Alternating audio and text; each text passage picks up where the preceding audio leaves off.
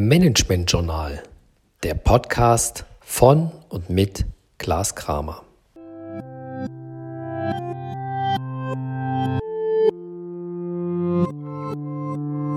Herzlich willkommen in Folge 9. Vernetzung der Stakeholder. Der Einfluss der Stakeholder erhöht sich mit dem Grad ihrer Vernetzung und Organisation. Werden sie durch unabhängige Agierende vertreten, die mit einer Stimme sprechen und dabei homogene Interessen vertreten, bestehen gute Aussichten auf einen hohen Erfolg.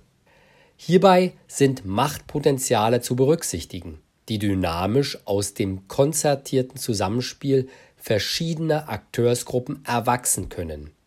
Während das Verhalten von Arbeitnehmervertretungen oder Großaktionären sich aufgrund der konstanten offensichtlichen Ansprüche recht gut kalkulieren lässt, liegt ein besonderes Machtpotenzial von zivilgesellschaftlichen Gruppen, NGOs, in ihrer Unberechenbarkeit.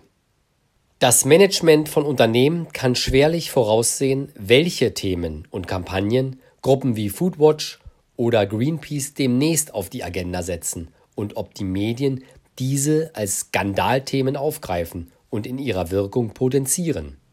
Methoden der Szenariotechnik können dem Management helfen, wesentlicher für das Erkennen neuer Machtkonstellationen und heikler Themen ist jedoch eine offene, unvoreingenommene Kommunikation. Besonders kritisch, da durchsetzungsstark sind Stakeholder, die in die Leistungserstellung oder den Absatz des Unternehmens eingreifen und dessen Wertschöpfung direkt beeinträchtigen können.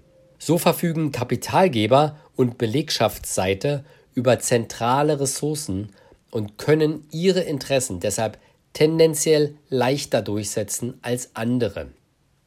Ein gezielter Umgang mit interessenpolitischen Aktivitäten im Stakeholder-Netzwerk setzt ein systematisches Vorgehen voraus. Über die Identifikation von Stakeholdern und deren Ansprüchen haben wir ja schon gesprochen. Auch die Bewertung und Interpretation. Welche Anliegen und Interessen verfolgen die Stakeholder mit ihren Forderungen? Über welche Machtressourcen verfügen sie? Wie abhängig ist das Unternehmen von diesen Ressourcen und wie abhängig sind die Stakeholder von Ressourcen des Unternehmens? Über welchen Organisationsgrad verfügen die Stakeholder und wie durchsetzungsfähig sind sie damit beim Ausspielen ihrer Machtressourcen? Wie aussichtsreich ist es für diese Stakeholder in Bezug auf Kosten und Nutzen aktiv zu werden? Zum Umgang mit kritischen Stakeholdern dann in der nächsten Folge. Ich freue mich drauf.